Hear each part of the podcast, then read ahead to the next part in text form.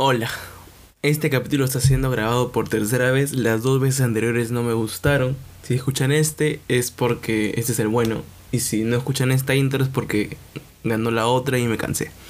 Pero bueno, aquí estamos de vuelta. Un día más.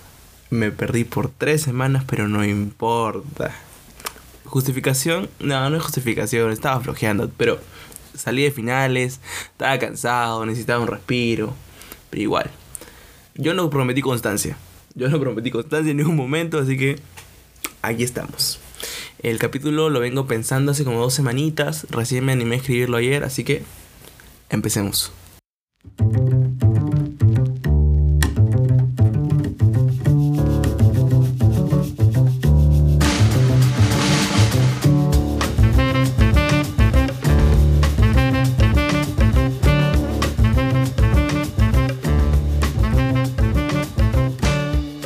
Bueno, yo ya vengo contando este chisme como por tercera vez. Ustedes lo van a escuchar por primera vez. Mi familia es católica, muy católica.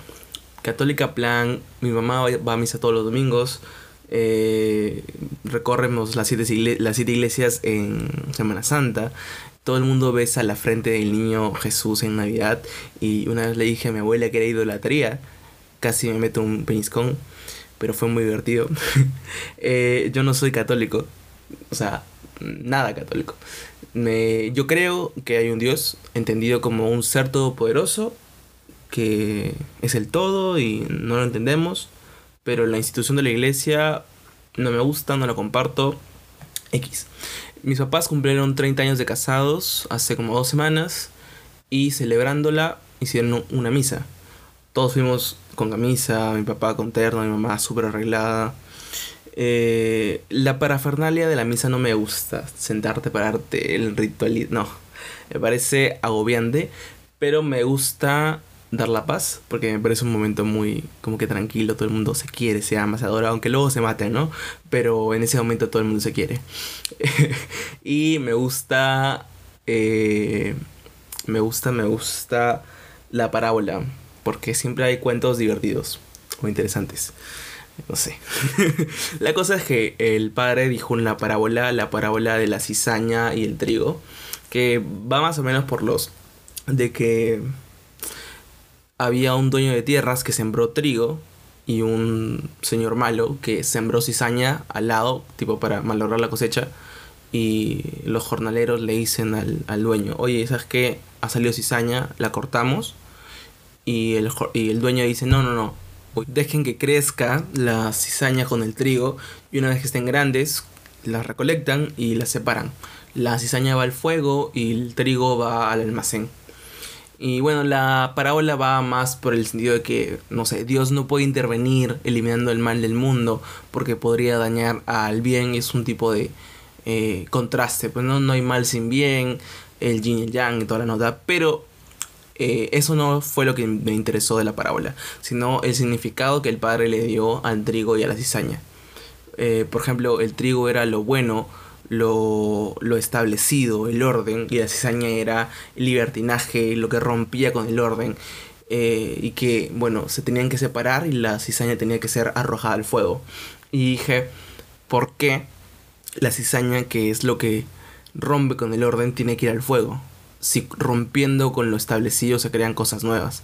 Eso es de siempre. Y bueno, se me vino a la mente eh, la vida en sí, el colegio, la universidad, las empresas, todos buscan que tú tengas un pensamiento dogmático, un pensamiento lógico, eh, y desalientan mucho la creatividad, o la, la, ponen muy de lado, o no la desarrollan eh, las instituciones, porque es peligrosa en general la, lógica da soluciones eh, que ya conocemos para problemas que ya conocemos. Y la creatividad abre nuevas soluciones y nuevos pensamientos, nuevas visiones de la vida que por ser nuevas son peligrosas porque no sabemos en qué va a terminar, no sabemos la resolución. Eh, puede ser fantástico o puede ser catastrófico. En cambio, el pensamiento lógico te da una seguridad y una comodidad de que si lo haces bien, vas a tener un buen resultado. Pero eso impide la creación de nuevas cosas. Se hicieron pruebas en varios grupos de niños. unos incentivando el pensamiento lógico y otros incentivando el pensamiento creativo. Eh, se hicieron pruebas regulares de los exámenes de cualquier institución y los del pensamiento lógico tenían un mayor éxito académico que los del pensamiento creativo. Y eso es porque las instituciones incentivan el uso del pensamiento lógico sobre el creativo, porque da resultados seguros. Las pruebas miden únicamente el pensamiento lógico, muy pocas miden el pensamiento creativo. También porque el pensamiento creativo es difícil de medir. ¿Quién mide qué tan bueno eres eh, tocando un instrumento, contando cuentos, eh, inventando historias, etcétera? Es innegable que la sociedad está predispuesta o diseñada para incentivar el, pensamiento lógico sobre el creativo. Hay más personas que son más eficientes únicamente con el pensamiento lógico y son mano de obra. Son personas que trabajan bajo sistemas ya predispuestos y que no se les permite o no se les da la oportunidad de pensar de forma creativa, pensar de forma de la caja. Porque si pensaran así podrían dañar la estructura, podrían generar riesgos eh, con ideas nuevas y desafiantes. Bueno, se dice que el pensamiento lógico se agrega. Eliminas las cosas incorrectas hasta llegar a la correcta. Y esas cosas correctas e incorrectas son predeterminadas en el pensamiento lógico. Eh, un ejemplo rápido sería, la silla está para sentarse. Si tú usas la silla para otra cosa, estás usándola mal. Eso es el pensamiento lógico racional. En cambio, el pensamiento creativo enlaza, une. Cosas que parecen no tener relación, uniéndose, eh, pueden tener un sentido diferente y te abre puertas nuevas. Eh, por ejemplo, la mesa está para comer pero puedo usar una mesa en un bar y me paro encima y bailo y me animo.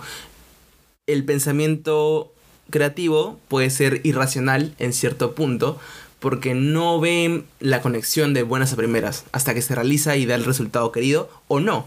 Porque nadie está diciendo que el pensamiento creativo siempre dé buenas cosas, puede generar desastres. Por eso el pensamiento lógico es mucho más seguro. Ojo que yo no odio la lógica. Me parece esencial, tanto como la creatividad, para desarrollarnos como personas. Es fundamental. No puedo ser creativo todo el tiempo y no puedo ser lógico todo el tiempo. Tanto la cizaña como el trigo crecieron juntos.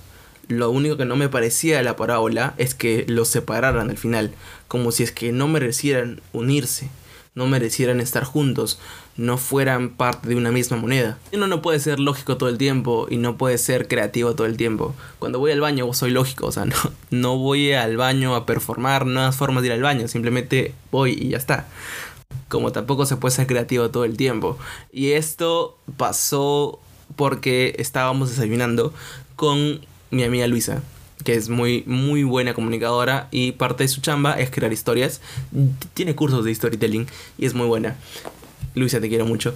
Eh, estábamos comiendo en un... Estábamos desayunando y estábamos en una mesa que tenía en el tablero eh, como un símbolo de, de más y menos, de como que esas flechitas que parecen que se contradicen no sé cómo explicarlo, símbolo de más y menos, y eh, que eran en verdad el soporte de la mesa, sino que se veía el soporte de la mesa eh, encima del tablero.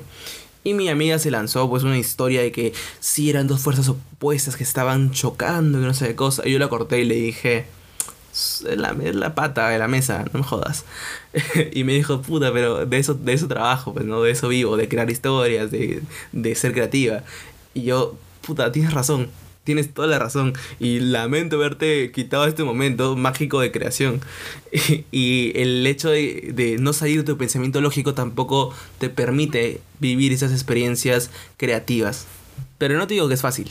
Estando en una sociedad como la nuestra que no incentiva el pensamiento creativo, ser creativo cuesta, porque nos saca de nuestra zona de confort, nos lleva al ridículo, nos lleva al absurdo, nos lleva a cosas que pensábamos que no conectaban. Como, no sé, por ejemplo, ¿qué chucha tiene que ver la parábola de la cizaña y, la, y el trigo con la lógica y la creatividad? Son cosas que de buenas a primeras tal vez piensas que no conectan, pero que dan como resultado esto. Y bueno, y lo lanzas esperando que la gente entienda tu punto de vista y si no, bueno, lo intentaste. Pero das como resultado algo nuevo. Sea bueno, sea malo, sea pésimo, sea excelente. La creatividad también se trabaja saliendo de nuestra, zona de confort, conociendo gente nueva, viviendo nuevas experiencias. Una experiencia muy enriquecedora fue cuando tuve un curso de clown hace como dos años. Fui a dos clases de las cinco, pero fui.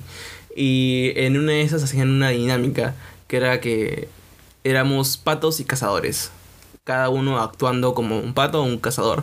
Y los cazadores, si se miraban frente a frente con un pato, tenían que jugar Po Y el que perdiera se convertía en pato o en cazador.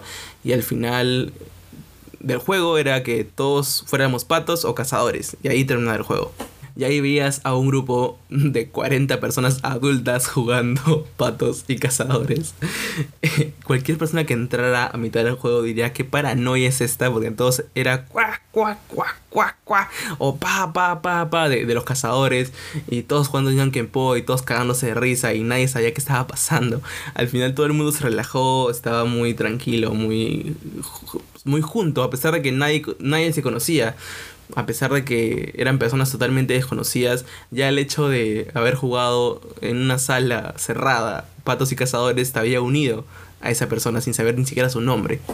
Y al final había como una, una charla que todos decían que eran o que estudiaban y uno dijo que era arquitecto y que el juego le habría abierto mucho la cabeza, le había dado una nueva perspectiva y que estaba listo para seguir con sus proyectos.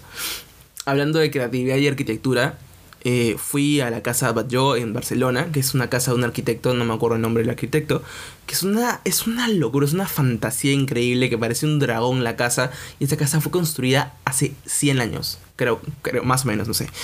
Pero tú dices, esto es futurista, esto es moderno, cuando la ves es una maravilla de, de edificio. dices, ¿cómo, ¿cómo este señor llegó a esta idea? Y es eso, cosas que parecen no tener conexión o sentido alguno, se concretan para dar algo nuevo y fantástico. En general, para concretar ya todo, la creatividad y la lógica son parte de una misma moneda que necesitamos para desarrollarnos como personas. En una sociedad que no incentiva la creatividad tenemos que trabajarla aún más y también acompañarla con la lógica para, bueno, ser completos. En fin. Bueno, gracias. Este capítulo está disponible en Spotify, Apple Podcast y Google Podcast. Gracias.